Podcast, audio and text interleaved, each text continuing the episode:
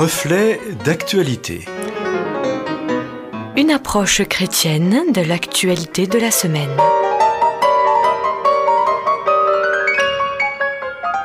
Amis auditeurs, bonjour.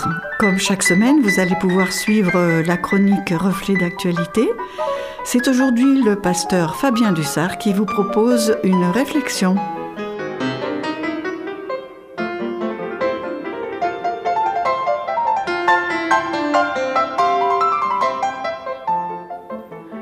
Le 1er février 2021, Gérald Darmanin était interviewé sur France Inter à propos du projet de loi visant à lutter contre le séparatisme.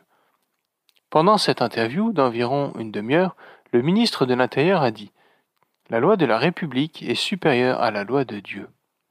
Cette phrase, on peut s'en douter, a fait bondir bon nombre de chrétiens qui ont perçu dans ses propos un signe des temps, de l'idolâtrie, l'antichrist, ou plus simplement la menace d'une diminution de leur liberté de culte. Pour certains, nous serions alors arrivés au moment où l'État tomberait son masque et se positionnerait au-dessus de Dieu et de sa loi. Depuis cette interview, un pasteur et prédicateur évangélique dont je tairai ici le nom a hurlé au scandale. Sur YouTube, car il est aussi youtubeur avec pas moins de 43 000 abonnés, il a posté, à peine quatre jours après cette interview, une vidéo dans laquelle il s'indigne contre de tels propos. Mais ce pasteur évangélique n'est pas le seul à s'offusquer. Dans son édition du 2 février, soit le lendemain d'interview polémique, le journal La Croix publiait un article faisant état de l'affolement de catholiques de toute sensibilité qui s'inquiétaient de tels propos dans la bouche d'un ministre de l'Intérieur. Le scandale a alors pris de l'ampleur, au point où de nombreux médias confessionnels et non confessionnels ont traité le sujet dans la semaine qui a suivi. Les sites internet francecatholique.fr, infochrétienne.com, évangélique.info, mais aussi le Nouvel Observateur, le Figaro, les Échos ou encore Europe 1. Face à cette tournure de phrases et à l'ampleur du phénomène, je dois avouer que je me suis senti moi-même perturbé. Fort heureusement, je me suis souvenu de cette maxime si importante à mes yeux. Un texte sans son contexte est un prétexte. Alors je suis retourné visionner la vidéo de l'interview de France Inter à la recherche de cette phrase polémique qui ne m'avait pourtant pas choqué à outre mesure lors de mon premier visionnage avant que je n'ai eu vent de ce scandale. Tout d'abord, ce qu'il faut relever, c'est que la phrase tirée de l'interview est plus longue que cette simple opposition entre la loi de la République et la loi de Dieu. En voici les termes exacts. Nous ne pouvons plus discuter avec des gens qui refusent d'écrire sur un papier qu'ils sont parfaitement compatibles évidemment avec les lois de la République, que la loi de la République est supérieure à la loi de Dieu. Cette citation s'inscrit dans un contexte où Gérald Darmanin s'exprime sur le risque d'ingérence présent quand des mouvements religieux installés en France, et en particulier des mouvements islamistes, perçoivent des fonds en provenance d'autres pays que la France. Pour le ministre, certains de ces mouvements religieux deviennent alors des outils politisés permettant à ces gouvernements extérieurs à la France de garder un contrôle sur leur diaspora. Cette déclaration, pour le moins maladroite, n'a donc rien, absolument rien de théologique. Quand Gérald Darmanin parle ici de la loi de Dieu, qu'il place sous l'autorité de la loi de la République, il parle à ce moment précis de la charia, la loi islamique. Il se positionne dans le registre qui est le sien en tant que ministre de l'Intérieur, celui du maintien de l'ordre public. Quand il utilise les mots loi de Dieu, il ne parle ni de la Torah, ni de la Bible, ni du Coran. Il parle de la tendance qu'ont certains mouvements religieux à imposer leurs lois au détriment du respect de la liberté individuelle à croire, à ne pas croire ou à ne plus croire.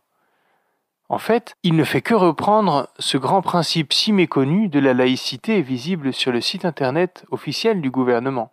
Vous m'excuserez si c'est un peu long, mais je ne souhaite pas sortir un texte de son contexte, alors je vous le livre dans son entièreté.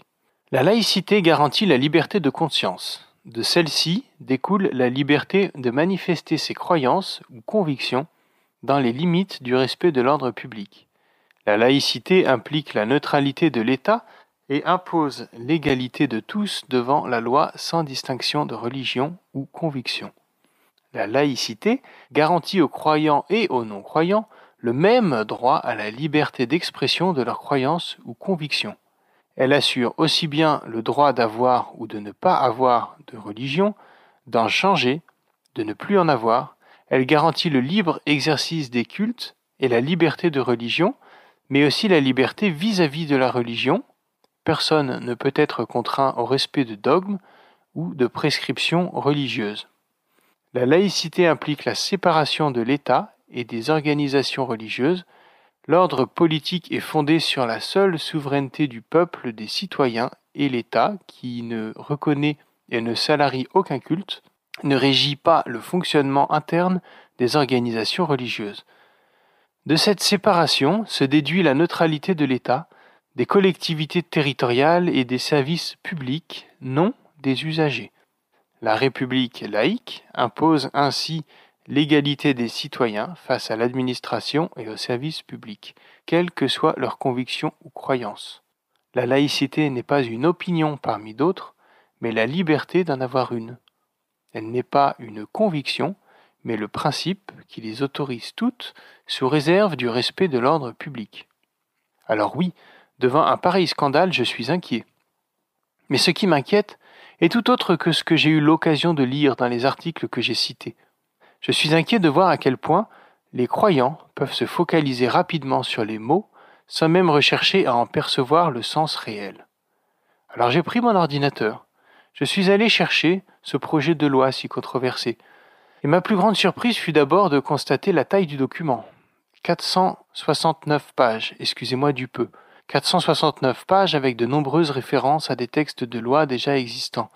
Je me suis dit alors que nous devions avoir dans nos églises un grand nombre de docteurs de la loi pour avoir autant de spécialistes en capacité de proposer un avis si rapide et si tranché. Ou bien avons-nous perdu notre sens critique? Ce sens critique dont faisaient preuve les Juifs de Béret est pourtant mis en valeur dans la Bible comme une qualité précieuse. En ce qui me concerne, ayant parcouru l'ensemble du projet de loi, mais n'étant pas juriste, je suis dans l'incapacité de dire s'il s'agit d'une bonne idée juridiquement parlant. Je ne vais pas non plus vous dire si j'apprécie ou si je n'apprécie pas notre ministre de l'Intérieur, et mes propos vont au-delà de mon ressenti vis-à-vis de la politique menée par le gouvernement actuel. En revanche, dans ce projet de loi, j'ai trouvé une volonté de traiter de façon équitable les croyants et les non-croyants. Peu importe leur religion ou leur absence de religion. J'y ai trouvé aussi une précision sur ce que signifie être parfaitement compatible avec les lois de la République. Il s'agit, je cite, de respecter les principes républicains que sont la liberté, l'égalité, la fraternité, le respect de la dignité de la personne humaine et la sauvegarde de l'ordre public. À titre peut-être très personnel, il ne me semble pas que la Bible soit contre cela. Il me semble au contraire que ces principes républicains sont très cohérents avec la loi de Dieu au sens biblique du terme.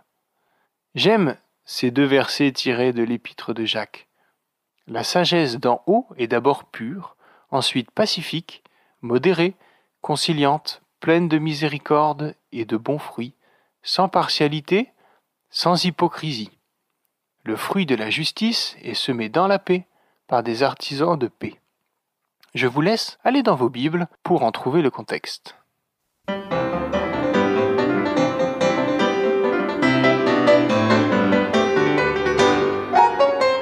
Merci au pasteur Fabien Dussard pour cette réflexion. Nous vous rappelons, amis auditeurs, que le texte de cette chronique est disponible sur simple demande.